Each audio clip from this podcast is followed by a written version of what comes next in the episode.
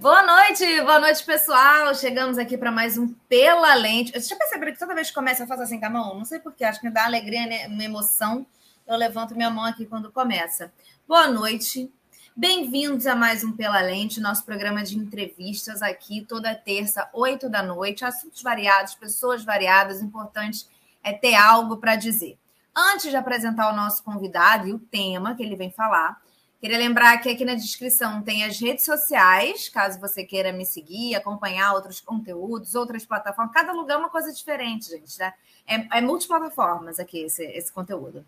E também o Pix, caso você queira ajudar aí de alguma forma. Eu vou ler aqui para vocês, para apresentar o nosso convidado, o material que chegou, enfim, apresentado por ele, pela divulgação, que eu achei tão maravilhoso que eu jamais faria melhor. Achei poético e lerei, porque acho que vocês vão entender.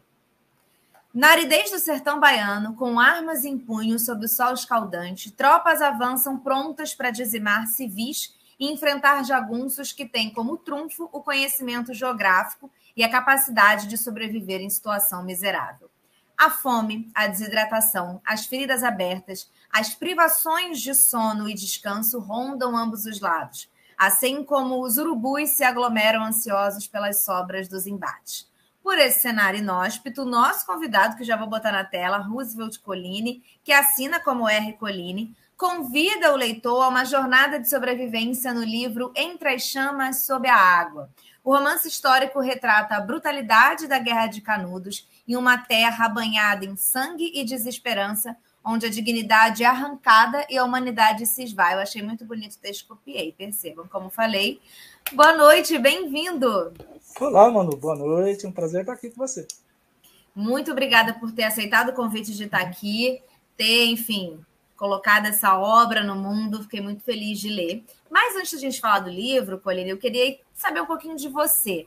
Eu vi que você já fez várias coisas da vida, enveredou por vários caminhos até se dedicar de vez à escrita. Então, conta um pouquinho para a gente sobre esse caminho. Quem é o Coline que chegou aqui com esse livro do Entre as Chamas sob a Água?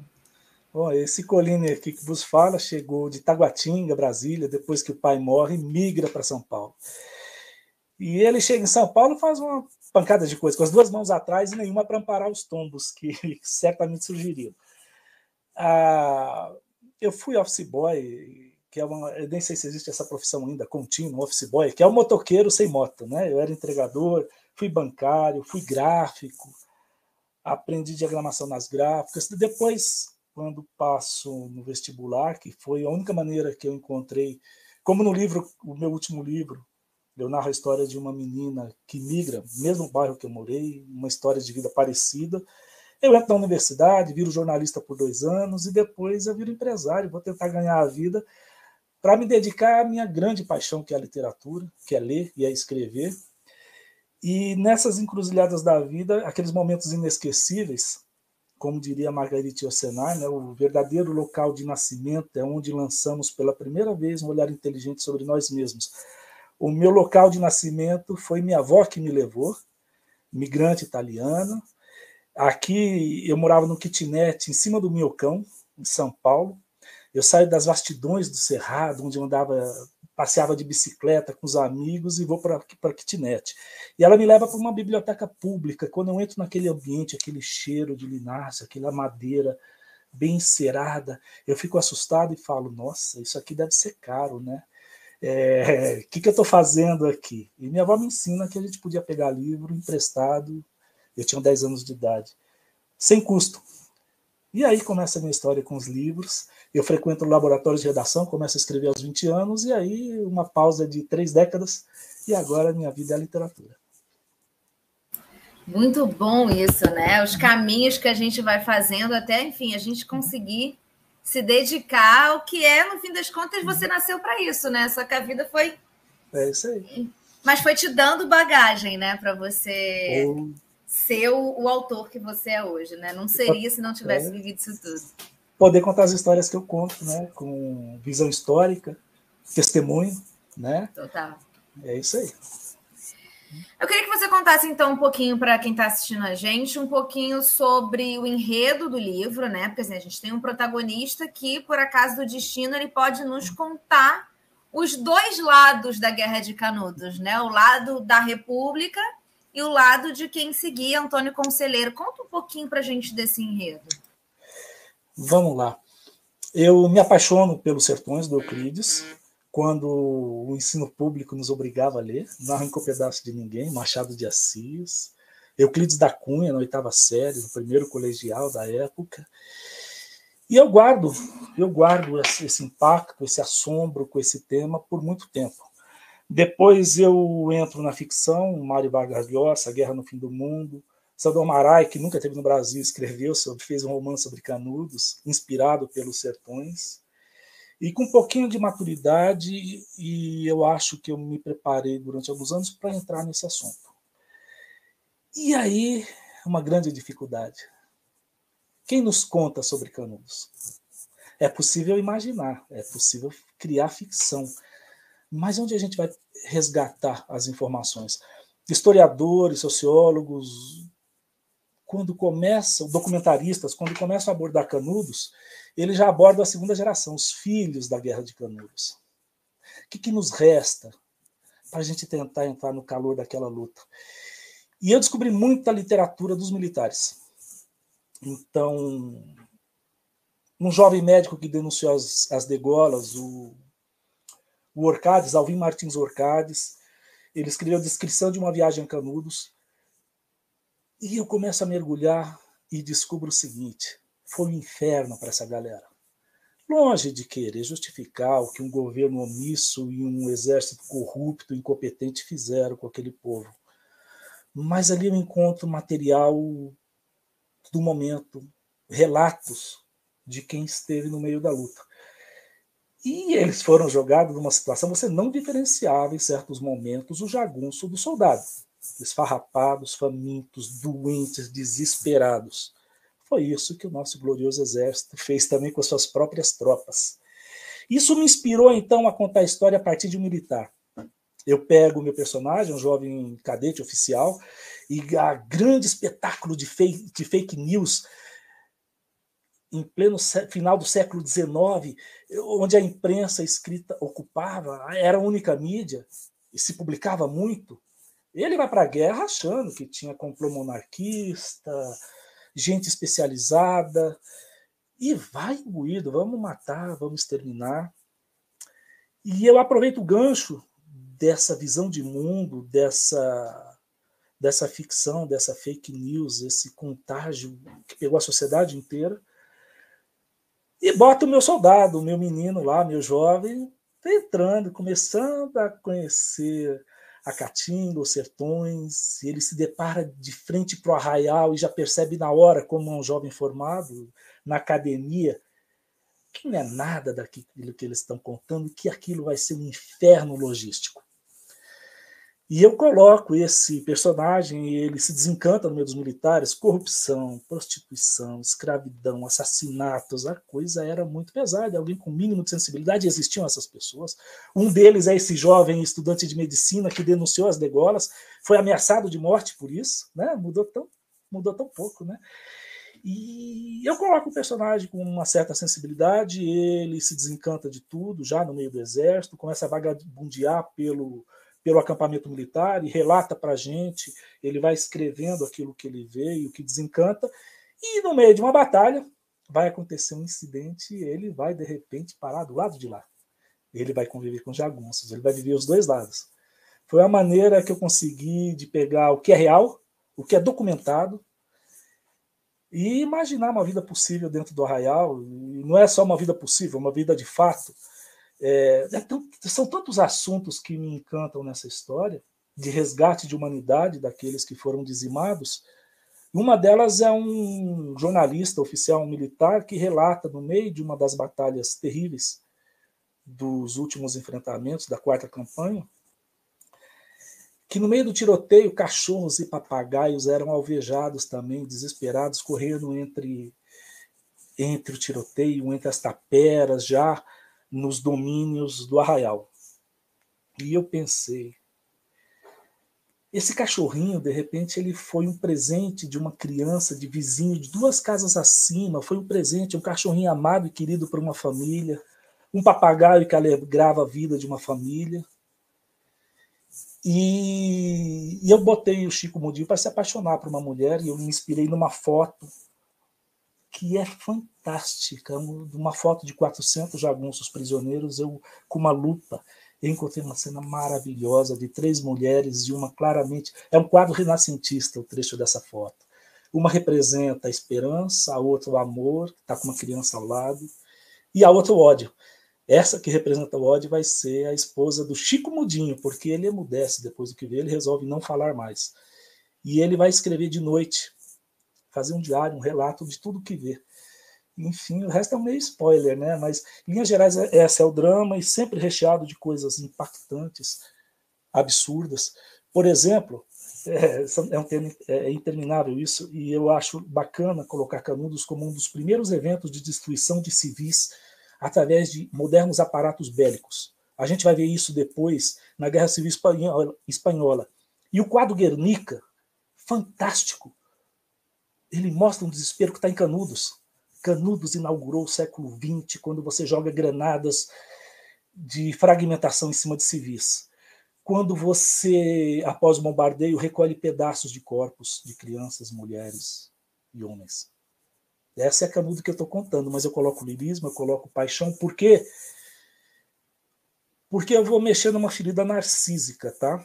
Euclides escreve para a gente, ele me assombrou, me encantou muito, mas ele escreve para a gente quando Darwin já tinha escrito, quando Karl Marx já tinha escrito. E ele é frenologista. Quando Euclides fala que o sertanejo é sobretudo um forte, não é uma fortaleza moral. Ele é forte pela degeneração. Ele se transformou num indivíduo forte naquele meio ambiente, mas não é fortaleza moral, portanto, ele não é gente, e o Euclides usa a palavra literalmente, são macacos.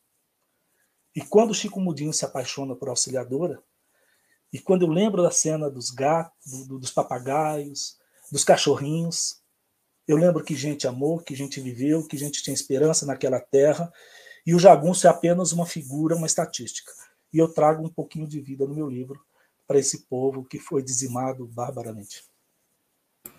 Exatamente. E aí você sabe que quando eu estava lendo o seu livro, eu me liguei que eu sei muito pouco sobre Canudos. Eu, eu fui percebendo isso. Eu tenho uma história com Euclides dos Sertões, porque assim, quando eu estava na faculdade de jornalismo no segundo semestre, lá, lá se passam anos, eu, um professor, que enfim, é um relato jornalístico, um livro, que é um relato muito detalhado. Eu acho que eu não estava preparada espiritualmente, mentalmente, enfim, não estava ainda pronta para aquilo. A gente teve que ler o livro inteiro e fazer. Se tiver colega meu vendo isso em algum momento, vai lembrar disso. teve que fazer, enfim, um grande resumo como relato jornalístico. Foi um ótimo exercício, mas eu saí 100% traumatizada de, dessa, de, disso. Eu acho que foi uma das poucas que li o livro inteiro, tá? Eu, fica aqui, fica aqui se o professor estiver assistindo. E aí é, é, eu saí um pouco traumatizada, que eu apaguei muitas coisas do livro da minha cabeça, eu lembro, óbvio, assim, é, principalmente o que me incomodou, mas eu percebi que eu acho que eu me traumatizei, eu acho que tanto que eu não consegui ler de novo, assim.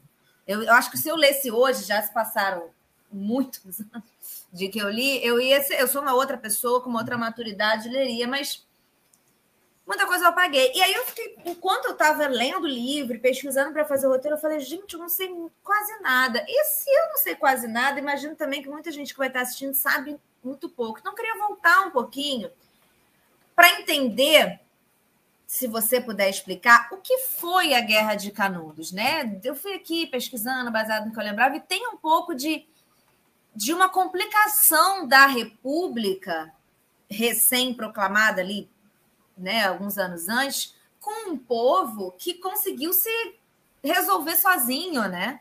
Conseguia se resolver suas próprias questões sozinho dentro de um povoado, dentro de um lugar. Isso para a República e para uma estratégia de poder foi muito é, complicado, né? Então, você tem esvaziamento da mão de obra local, a mão de obra semi-escrava, e você incomoda os coronéis, você desafia esse poder instituído, esse, esse oficialato extraoficial, né, o coronelismo, e a gente procurando um canto. As, seca, as secas periódicas também, é, é, elas são elemento, é, ela é um elemento que leva esse povo a buscar refúgio no arraial. E a fé, gente, a condição de vida quase neolítica que a gente submeteu, tanto uma população tão vasta do, do país, é lógico que o apelo religioso vai falar alto. O que, você está passando fome, você uma família. E aquele alento religioso e aquela esperança de encontrar um pouquinho de paz, um canto para viver, são os motivadores disso. E a resistência armada que eles começam a apresentar a primeira delas por causa de um calote, isso eu acho que está bem documentado, dá para a gente afirmar com certeza. Eles pagam para um ex-oficial, para um, um, líder local, um carregamento de madeira, fruto das doações, do caixa do, do Antônio Conselheiro, e ele dá um calote, ele não entrega a madeira. E eles vão lá tomar a força, querem de volta, ou o dinheiro ou a madeira. Então, um dos primeiros conflitos, e você e eles começam a resistir. E o gancho da República de mostrar você teve a revolta federalista no Sul, que aí é uma, uma revolta política, uma revolta mais ideológica, consistente. Eles emendam um assunto no outro e começam a taxar eles de monarquistas, serem e, e também para justificar como é que aquele povo com trabucos conseguem resistir às forças policiais. E aí é isso, né? Vocês são grandes revolucionários, isso Exato. tudo um discurso que a gente escuta muito hoje também, né? Que é uhum. essa galera está se juntando, não é por nada disso que eles estão dizendo, é para fazer a revolução e acabar com a gente. É isso aí. E aí, fake news, a imprensa inteira adere, a imprensa inteira quer sangue, e deu no que deu. E eles se fortalecem. Olha, um dado interessante, impressionante. É... Canudos representou, não dá, não dá para dizer a população de Canudos. É impossível precisar isso. Nós vamos colocar entre 20 a 50 mil, 50 mil é meio exagerado, eu acho que 30 mil habitantes é um número interessante. Com 30 mil habitantes, é a segunda maior cidade da Bahia. Com a segunda fora Salvador. Tem a população da cidade de São Paulo. Isso mostra a condição de vida e o que reúne esse povo todo lá. E aí, eu ia te perguntar um negócio, mas acho que no seu livro já tem muito isso também, que é, te falo, tem gente assim, tá tão desantenada quanto eu, para você indicar um ou dois materiais assim que você consultou e que são importantes para compreender Canudos. Tipo, você não está sabendo nada, tu é um alheio, você tem que conhecer Canudos. O que, que você acha que a galera. Acho que no seu livro você fala isso, lá no final você fala de algumas. É, tem algumas indicações, né? Eu falo do livro do Alvin Martins Orcades porque as, as, as descrições dele são belíssimas e uhum. pesadíssimas. Assim, é, ele vê soldados ali pedindo esmola, morrendo de fome e largados na estrada. E de fato muitos morreram de fome, abandonados pelos caminhos. Mas para conhecer Canudos, eu indicaria No Calor da Hora, da professora Valnice Nogueira Galvão. Ela, na década de 70, ela recolhe tudo que ela encontrou na imprensa sobre Canudos. Então é um compêndio, é uma coletânea de reportagens da época e separado por autores e por veículos de imprensa. É muito legal. Ali eu, eu conheci muita coisa desses documentários, inclusive mentira. Inclusive gente que vai lá fazer patriotada, ufanismo e exagera, mas tem gente intelectualmente honesta e que dá para gente um quadro. Me ajudou muito no livro. No calor da hora, Valnice Nogueira Galvão. Maravilhosa, maravilhosa ideia. Maravilhosa dica, né? E esse, o seu livro, né, como você falou um pouquinho no começo, explicando sobre a história, ele ajuda a preencher um vazio de relatos, principalmente de quem estava lá, do lado de Canudos, porque a gente sabe que no final da história quase ninguém sobrevive. Dessa quantidade toda de gente, a gente tem uma informação mais ou menos de que sobreviveram 200 pessoas, essencialmente crianças e mulheres. Isso. Então, quem principalmente quem estava na frente de batalha, os homens ali da, da, da, luta, ninguém sobreviveu. De Dessa quantidade de mil e mil pessoas que você falou, 200 pessoas é muito pouco. Então, a gente tem uma ausência de relatos de quem estava em Canudos, efetivamente. O seu livro vem a partir de uma ficção, baseado em tudo que você estudou, trazer um relato de quem também esteve ali do outro lado, né? É, porque, para todos os efeitos, os militares da República eram o status quo, eles tinham os privilégios de contar o seu uhum. lado da história e de seus que permaneceram. Principalmente porque eles mataram o outro lado, inclusive. Como que foi, a partir de todos esses estudos que você fez, preencher essa lacuna a partir da ficção? Uma ficção que, assim, poderia ser 100% real. O Chico Mudim pode ser uhum. alguém, bem possivelmente existiu alguém como ele, né? Uhum. Como que foi fazer isso? Olha, eu, eu intercalava cenas, quer dizer, no relato da ficção, recolhia pedaços de corpos, existiu. Até o meu personagem, vou dar um spoiler aqui, ele escreve no escuro. Quando ele vai parar no arraial, ele tem medo de ser descoberto, ele é indiferente, ele já não se importa muito entre viver e morrer, mas ele não quer morrer ainda ele começa a escrever no escuro em francês. Se alguém pegar ele escrevendo, ele vai ter sérios problemas, né? Um jornalista escreveu escondido dos militares para escapar da censura. Você acredita nisso? Então, cada pequeno detalhe da história, muitas partes da história, eu pensei, isso aconteceu. Então, vai entrar na minha ficção. Escrever escondido à noite, no escuro, pedaços de corpos, as degolas, a figura do João Abade, o líder da Guarda Católica, um personagem épico, eh, rondava a, a, imaginação e o ódio dos militares e era um dos, um dos grandes homens do, do, do, arraial, né? dos grandes líderes. Então eu fui pegando essas historinhas, o horror que aconteceu, a diarreia. Eu tenho um, eu, eu uso duas ou três páginas para falar sobre a diarreia que matou muita gente. Como é que foi isso?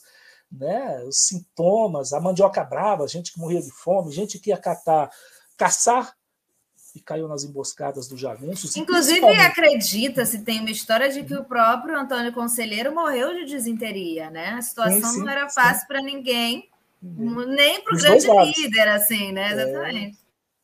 E, e aí eu vou colocando, né? É, é, é, eu vou pensando essas pequenas histórias muito muito cruéis e tento colocar um pouquinho de lirismo, e principalmente na parte que o Mundinho se encontra com a auxiliadora. E muda um pouco a história dele e o ânimo dele diante daquela realidade. E é, é muito, é muito assim, eu vou repetir, né? Algo que eu já falei, é muito interessante uhum. como o livro vai. A gente não só tem conhecimento sobre, sobre Canudos, mas realmente sobre um lado que não é muito documentado. E seu livro, Entre as Chamas Sob a Água, se passa lá no final do século XIX, mas mostra para gente coisas que hoje em dia a gente vê aí que, gente, guerra nunca é bom, principalmente para quem está nos campos de batalha. Eu perdi o foco aqui, voltei. Principalmente para quem está nos campos de batalha, né? Gente que são guerras que são proclamadas por grandes dirigentes, os soldados que estão no fronte muitas vezes estão em situações deploráveis dentro do conflito. Esse livro mostra que isso era para os dois lados, estava todo mundo passando fome e as ordens estavam vindo de algum lugar, principalmente no lado da República, que a gente achava que o próprio Chico Mudim, antes de ser Chico Mudim, entrar né, no exército, ele achava que era lindo, vamos lá derrotar tudo. Chegou lá, ele entendeu qual era a situação dos militares. E isso a gente vê hoje. Eu vou fazer aqui uma analogia muito rasa, mas me, me, me parece correta de alguma forma, que é quando a gente vê, não sei, a, a, polícia do Rio de Janeiro entrando nas favelas. E a gente vê que é uma situação que, gente, quando a gente para para olhar, tá todo mundo ferrado. O policial vive num estado de guerra. Além do óbvio de que é você chegar e fazer ter uma guerra às drogas que já se sabe, que já se faz há décadas e não deu em nada e só piora, e você morre muita gente inocente, você. Não, não adianta falar, a, a, polícia, enquanto instituição, é uma coisa complicada, mas o policial que está lá na ponta, ele tem um salário baixo, ele vive em constante estado de guerra, ele aprendeu a matar, ele aprendeu que isso é o que tem que ser feito, ele vive nesse constante estado de qualquer hora vão me matar, eu preciso matar primeiro. E eu fiquei pensando muito nisso, assim, quando eu vi a situação dos dois lados, que é fácil a gente ver de longe onde tem o um inimigo e onde não tá, mas quando a gente olha quem tá lá mesmo, botando a mão na massa, diferente de quem tá mandando, tá todo mundo ferrado. E eu fiquei pensando quanto que é, infelizmente, tristemente, atual, né? Então, como que você entende se você já tinha pensado nisso e como que você entende a atualidade dessa história. Por que, que é importante a gente continuar falando de Canudos através de ficção, através de documentários, enfim, livros históricos? Por que, que é importante que a gente saiba dessa história, entenda a nossa história e essa em particular? Uma chave muito importante, você falou a palavra mágica. Nossa polícia é militar, formação militar. E o livro é um libelo contra qualquer tentativa militar de, de cuidar de algo que não é do escopo dela, combater civis ou cuidar de política. É um libelo contra ditaduras, contra totalitarismo e contra milícias. Esse horror que a gente vive, ele vem de muito longe. Coronelismo, guerra de canudos, as ditaduras do Vargas, as ditaduras dos militares da década de 60. Eu não sei, é difícil, né? Ninguém tem bola de cristal às avessas, né? O quanto isso atrasou nosso desenvolvimento humano e social mas pagamos um preço caríssimo por isso, e no momento em que o mundo muda e não estamos preparados para as mudanças nenhuma, porque a gente, a, a gente tá, estamos nos aprofundando mais ainda na miséria, na concentração de riqueza e na falta de uma educação, qualquer que seja. Nós sabemos que 30% dos recém-formados não têm habilidade de leitura, então isso é uma tragédia para uma sociedade. E Canudos traz esse legado do que, que significa totalitarismo, ditadura militar, milicianismo, coronelismo. E principalmente o nosso grande legado de Canudos, favela. Favela surge. Explica pra gente isso. Eu Vamos lá. não tinha me ligado nisso, foi legal saber. Canudos eu acho que eu já é, soube é, e esqueci. Tão, é tão atual, o tema de Canudos é tão atual como a nossa incompetência civil nos arrastou a um estado de eterna, de eterno sofrimento, de eterno padecimento. Favela surge quando os militares que chegam de Canudos vão cobrar a pensão que o governo lhes prometeu. Favela era um morro próximo ao Raial, e nesse morro foi onde o exército assentou a artilharia e posicionou algumas tropas. Os bombardeios que saíam, que atingiam Canudos, saíam do alto da favela. É uma planta local. Quando o soldado chega no Rio de Janeiro e o governo dá um calote neles, não paga pensão de guerra, nem uma premiação, e eles não têm onde morar, eles vão construir habitações parecidas com a de Canudos na beira dos morros. Aí surge a favela. favela surge de Canudos, soldados de Canudos. Que também teve isso, né? Esse ponto interessante. Os soldados que foram lá, no fim das contas, venceram, uhum. voltaram para as suas casas com uma promessa de que ganhariam enfim, uma indenização pelos serviços uhum. prestados e estão aí aguardando até hoje. Né? Até hoje. A favela surge disso. O pai da favela foi o, o conflito de Canudos. Surgiria depois? Surgiria a miséria, as condições de vida. Mas traz um simbolismo, né? Se a gente pensar em tudo que a gente está conversando. É, de que fato, é. A, a, miséria levou a favela, mas o fundador da favela foi o soldado de Canudos. Isso está na nossa pele, isso está grudado na nossa alma. E, a solução do país passa pela solução desse desencontro entre governo, Estado e sua população. Muito bacana, muito bacana. Fala um pouquinho para a gente, antes da gente, enfim, ir para os nossos quadros, sobre uhum. o seu outro livro, né? Que você tem mais de um livro, esse não é seu único. Uhum. Conta um pouquinho para a gente o enredo dele, sobre o que ele é.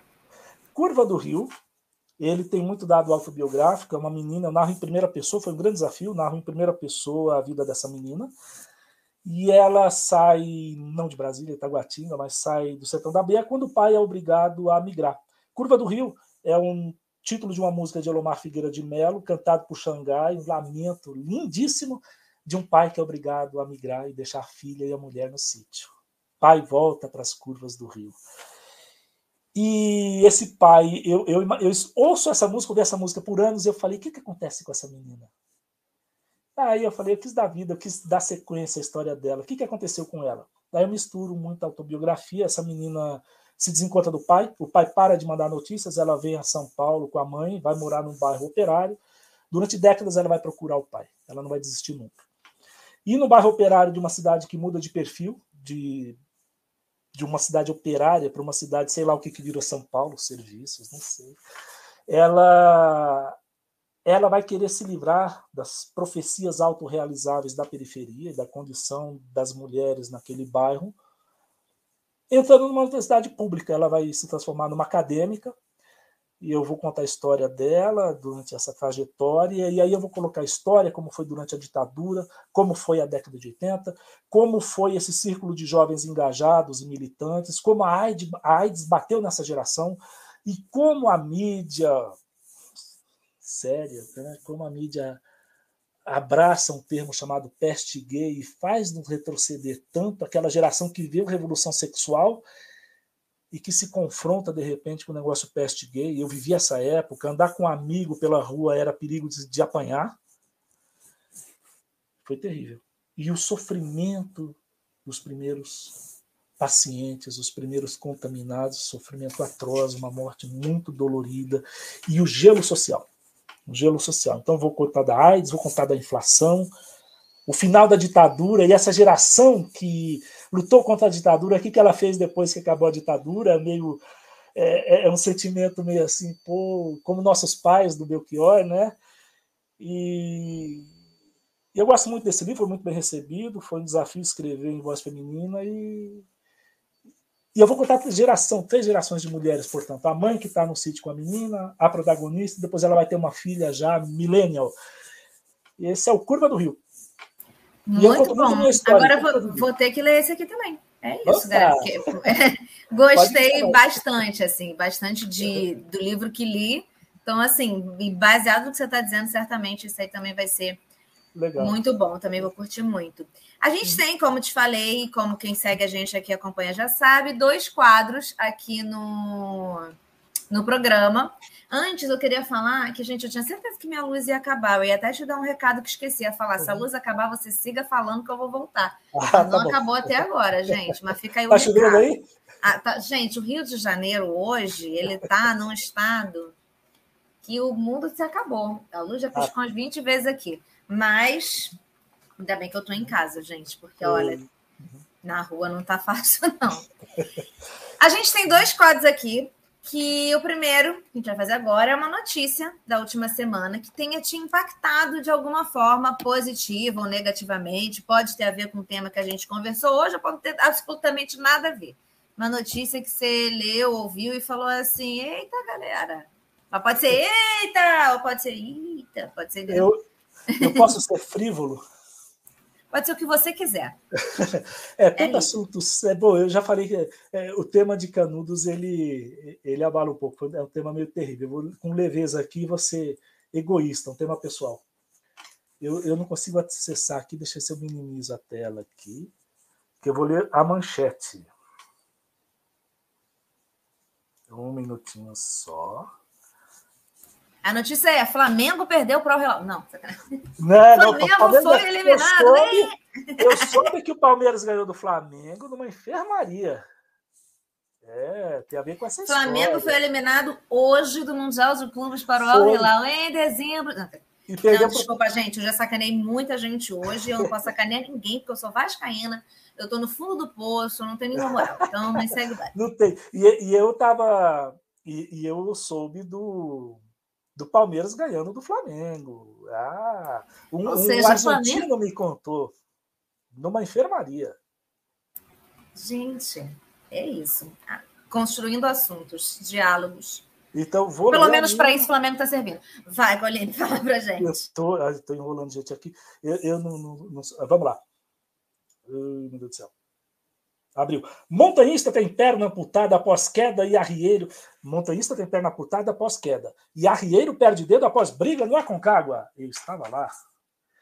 Quatro dias depois desse sujeito, é um inglês que, jovem, que foi muito impetuoso, ele subiu a montanha sem guia. É direito dele, mas alta montanha sério. Eu estava com guia, estava muito bem acompanhado.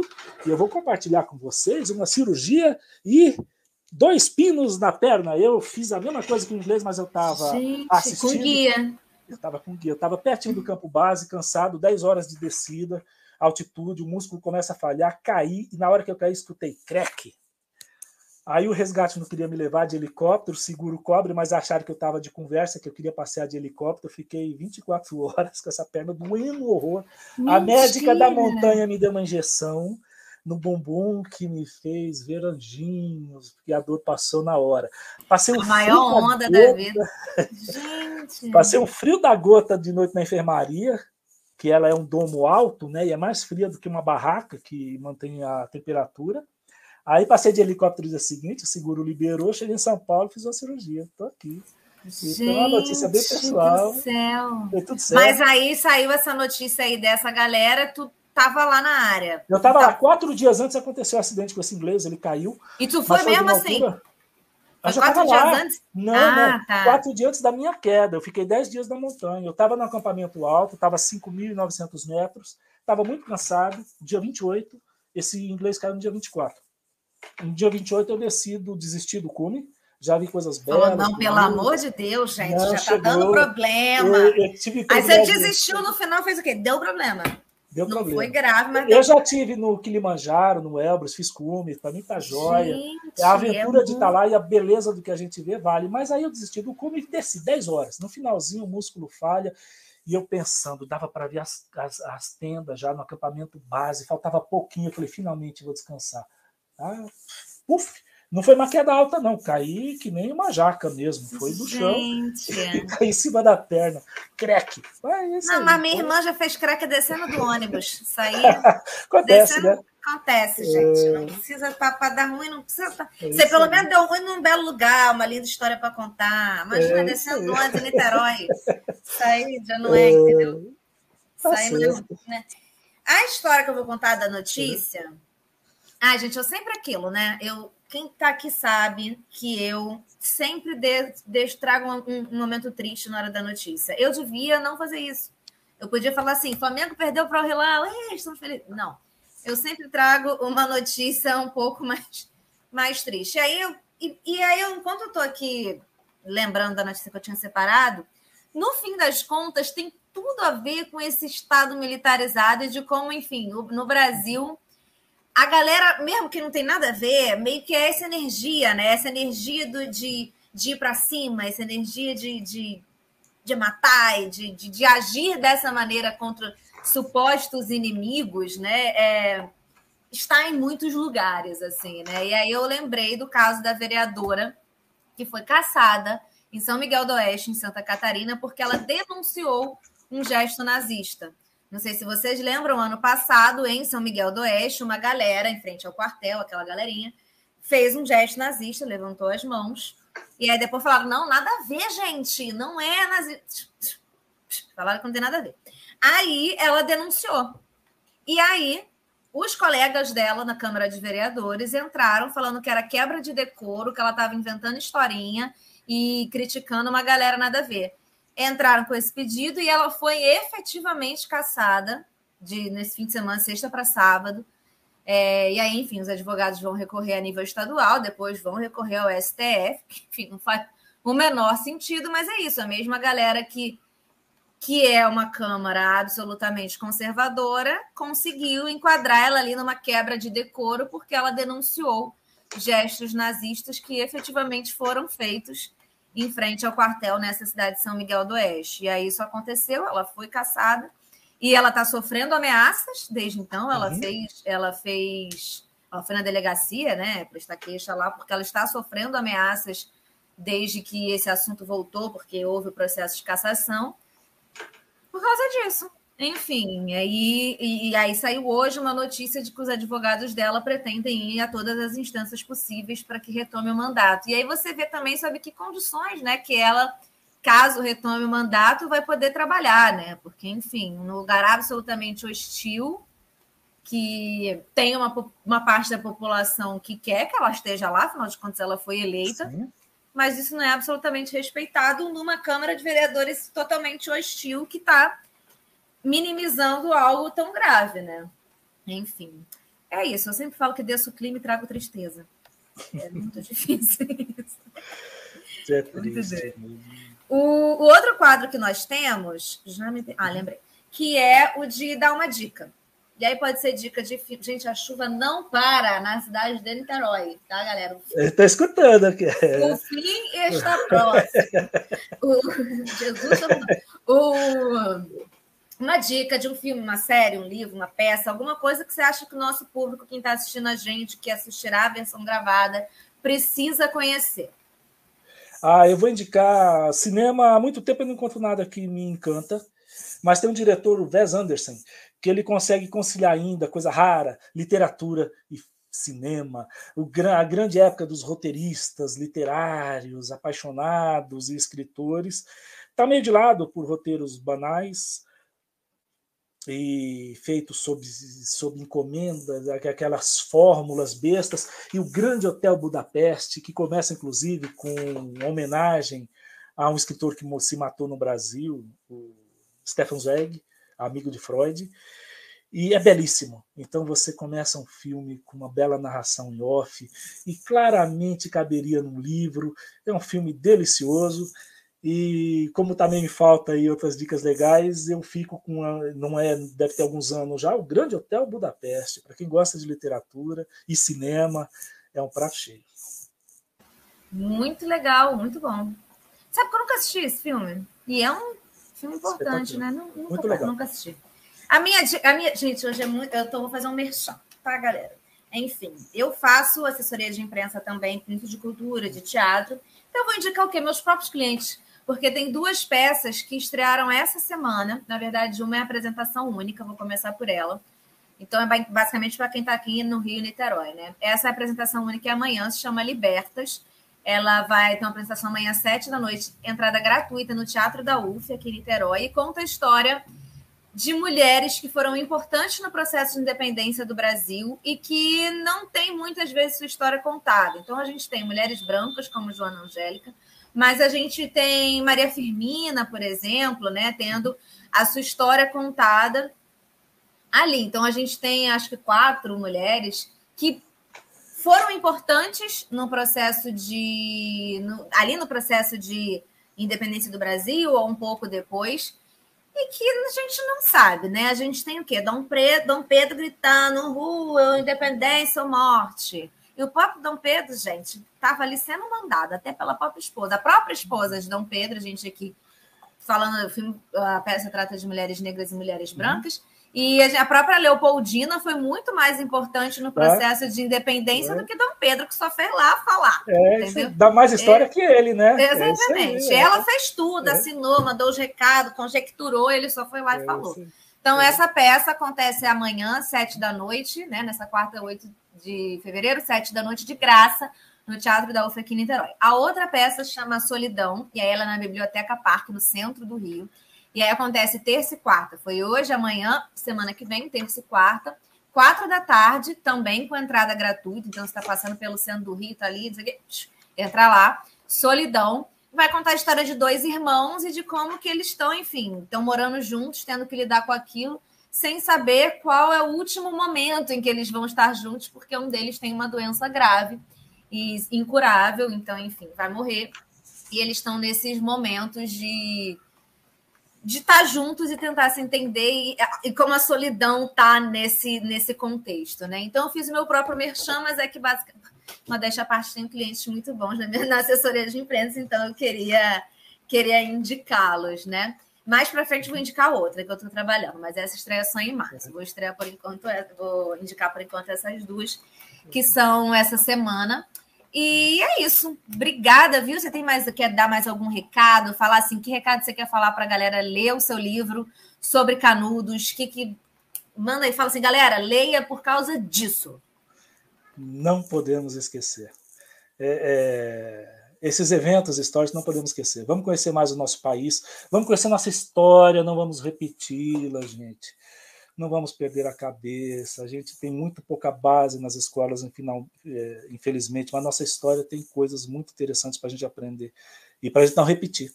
Eu tô no Instagram, R Colini, ali você tem o link, os links para aquisição do, do livro, alguns trechos, entrevistas, vai lá, Divirtam-se, tem os trechos lá disponibilizados também. Aproveitem, leiam sempre, leiam muito. Total, total, porque é uma uma questão, né, muitas vezes hoje em dia. Então, acho que a gente sempre lembrar da importância da leitura. Porque eu tava, e falando na importância da leitura, juro que eu vou me despedir, gente, mas é que tem uma outra notícia também que ela tem me chocado. Eu já li duas vezes e saiu essencialmente em jornais gringos da própria Flórida, porque é uma coisa muito local, mas muito sintomática, principalmente pela importância da figura, né? Que o Ron DeSantis, que é o governador da, da Flórida, ele, inclusive, é um grande rival do Donald Trump dentro do Partido Republicano para ser o próximo candidato à presidência. Lá nos Estados Unidos, muitas das escolas têm bibliotecas dentro da sala de aula, os professores organizam e tudo mais. E o governo do Ron DeSantis proibiu. Inclusive, os professores são passíveis de multa e cadeia, porque eles estão dizendo, um discurso que a gente conhece muito bem, de que os professores estariam usando essa bibliotecazinha dentro de salas de aula para doutrinar os seus alunos. Professores de educação infantil e tudo mais, é. são Biblioteca com livros infantis, criança de 5 anos não pode ter mais, todos recolheram seus livros. Inventaram a figura de um, de um curador, inventaram um profissional. Isso. Gente, um grande irmão. Não vamos nos iludir. Século XXI, começo do século XX, a barbárie está sempre ao nosso lado, a estupidez, a ignorância, o risco, o perigo, as armadilhas estão aí à nossa esquina, acontecem ao, ao nosso redor a cada momento. não, não, é, aí, Olha aí. É isso, você lembrou bem, assim, os pode, não é que a biblioteca vai ser extinta, uhum. mas todos os livros precisam ser aprovados por entidades do governo que foram lá, não sei o quê. Gente, é assustador, é assust... assustador. Sensores. Assustador. Mas é assustador, total. O mundo mas não acabou, a gente, anda um passo para frente, outro para trás, dois para é, frente. Exatamente. A gente, e a gente está aqui, acho que a nossa missão é essa, né? É Você, enquanto autor, a gente, como divulgador, de mostrar que existe outro lado e que pessoas como essa aqui ou lá não deveriam ser eleitas e um passo para que isso não aconteça é a educação e a leitura, né? Só. Então, enfim, obrigada, viu? Obrigada, Coline, pelo seu por ter aceitado estar aqui, pelo seu trabalho, pela sua dedicação à literatura. Obrigada. Prazer enorme e, e parabéns pelo seu trabalho. Muito uhum. legal. Tamo Beijinhos. Junto. Valeu, Outro. gente. Ó, lembrando, redes sociais aqui na descrição, você acompanha quem são os convidados, da palpite, da ideia enfim, boto bastante notícia do Brasil e do mundo lá. Vou ficar muito feliz de receber. Beijo até semana que vem. Tchau, gente. Beijo, mano.